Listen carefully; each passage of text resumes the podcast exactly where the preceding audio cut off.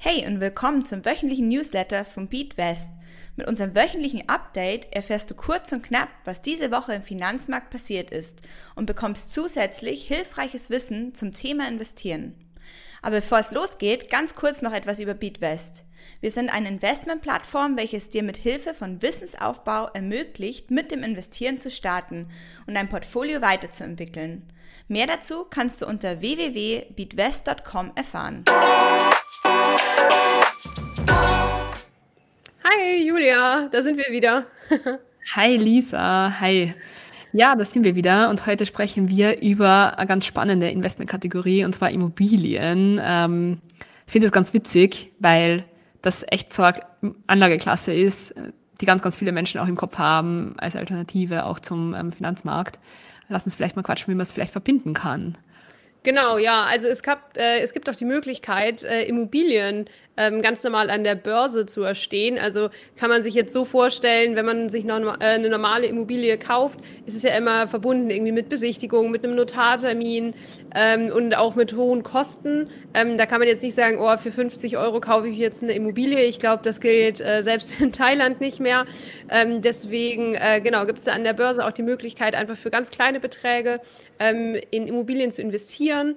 Und äh, das hat sogar den Vorteil, dass man da direkt in verschiedene Nutzungsarten oder Nutzungsklassen investieren kann. Okay, cool. Danke schon mal für die Info. Ähm, aber kurze Frage, was sind jetzt Nutzungsarten, Nutzungsklassen? Was heißt das jetzt genau? Genau, also bei Nutzungsklassen oder Nutzungsarten kann man sich das so vorstellen, dass der Privatanleger ja meist in äh, ganz normale Wohnimmobilien, sage ich mal, investiert. Also es sind Immobilien, äh, wo man dann entweder selber drin wohnen kann oder man kann es aber auch vermieten. Und wenn man es vermietet, bekommt man dann halt äh, die Mieteinnahmen letztendlich. Gibt aber natürlich noch ganz viele andere Arten von Immobilien. Es kann zum Beispiel sein Einzelhandel, also zum Beispiel ähm, ja äh, Klamottenläden oder aber auch Supermärkte. Dann gibt es Büroflächen, Hotels und ähm, auch äh, Immobilien, die sich auf industrielle Nutzung beziehen. Also das kann dann zum Beispiel eine Fabrik sein oder eine Logistikhalle. Okay, das heißt, ich kann jetzt quasi zu meinem Broker gehen, mir einen ETF kaufen und bin quasi Immobilienbesitzer.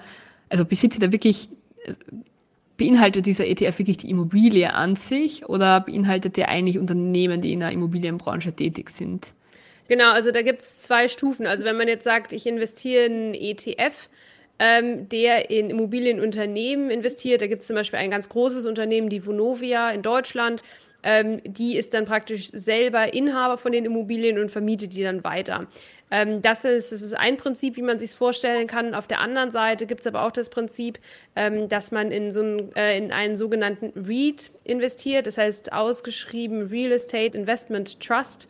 Und äh, Trust ist letztendlich äh, wie eine Verwaltungsgesellschaft. Also das kann man sich ein bisschen vorstellen, wie bei seinem äh, Vermieter, wenn man eine große Vermietungsgesellschaft hat, ähm, dass da praktisch eingezahlt wird oder dass ich mit meinem Geld dann da letztendlich einzahle und dieser REIT dann tatsächlich auch die äh, Immobilien besitzt. Genau. Ah, cool. Okay, das heißt, dann besitze ich quasi wirklich einen Mini-Teil an ganz, ganz vielen Immobilien und das überall auf der Welt, oder wo genau. Ja, also das kommt dann immer drauf an, wo man jetzt irgendwie sagt, äh, dass der ETF oder der REIT seinen Schwerpunkt drauf hat. Aber prinzipiell ist da wie bei Aktien auch alles möglich. Also ich kann praktisch ähm, USA-Schwerpunkt machen oder Europa oder weltweit. Also da sind eigentlich dem Ganzen fast keine Grenzen gesetzt. Okay, cool. Und wenn ihr jetzt schon eine Wohnung gekauft habt oder ein Haus, ähm, macht es dann trotzdem Sinn, in sowas rein zu investieren? Äh, ja, absolut, weil also wenn man jetzt sich eine Wohnung gekauft hat, dann ist diese Wohnung ja irgendwie ähm, ja in, in einer einzigen Stadt, in einer einzigen Straße äh, im dritten Stock und da hat man ja ein gewisses Klumpenrisiko letztendlich.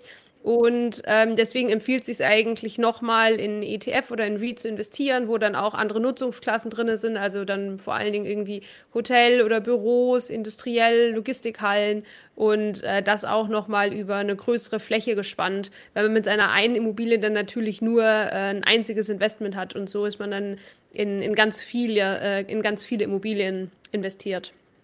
Hm.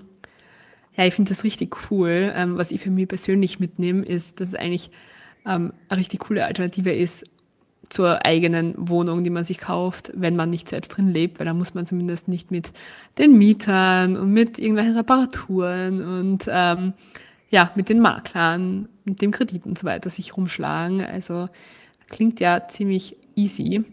Hast du vielleicht noch ein Beispiel für ein ETF oder Read, in das man reingehen könnte?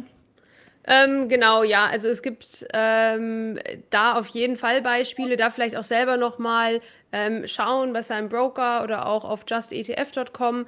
Ähm, da kann man ähm, ja mal nach ETFs suchen, am besten immer Real Estate eingeben, also das heißt auf Englisch Immobilien. Ähm, und da sollte genug rauskommen bei. Cool. Alles klar. Ja, dann danke für die Infos. Super. Ja. Wir hören uns bin ich bald Immobilienbesitzer äh, hier nach dem Podcast.